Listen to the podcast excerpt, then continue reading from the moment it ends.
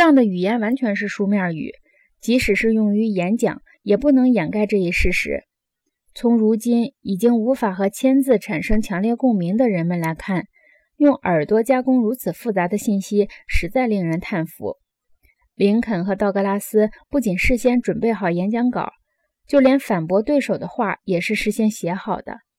即使在进行即兴辩论时，两人使用的句子结构、句子长度和修辞手法也不脱离书面语的模式。当然，他们的演讲中也有纯粹口语的东西。毕竟他们两个都无法做到对听众的情绪无动于衷，但是印刷术的影响无处不在，到处都是论证和反论证、要求和反要求、相关文本的批评和对对手措辞的百般挑剔。总而言之，林肯和道格拉斯的辩论像是从书本上照搬过去的文章。这就是为什么道格拉斯要批评他的听众。他说他需要的是听众的理解，而不是激情。他的听众应该是沉思默想的读者，而他的演讲就是他们进行思考的文章。这使，我们不得不考虑这样的问题：书面形式的公众话语代表了什么含义？其内容的特征是什么？他对公众的要求是什么？他偏爱什么样的思维？我们首先必须认识到一个明显的事实，那就是印刷文字或建立在印刷文字之上的口头语言具有某种内容。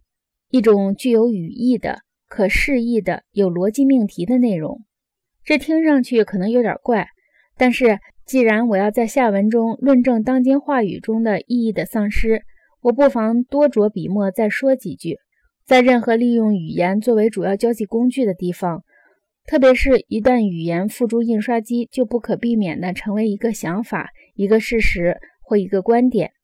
也许这个想法平淡无奇。这个事实毫不相干，这个观点漏洞百出。但是，只要语言成为指导人思维的工具，这些想法、事实或观点就会具备某种意义。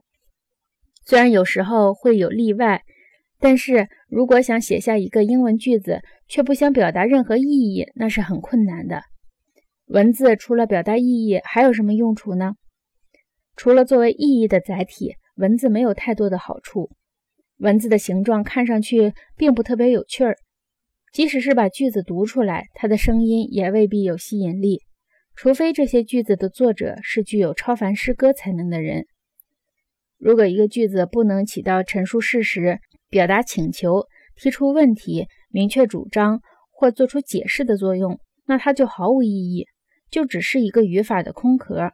所以，流行于十八世纪和十九世纪的美国的话语。以语言为中心，意义丰富，内容严肃。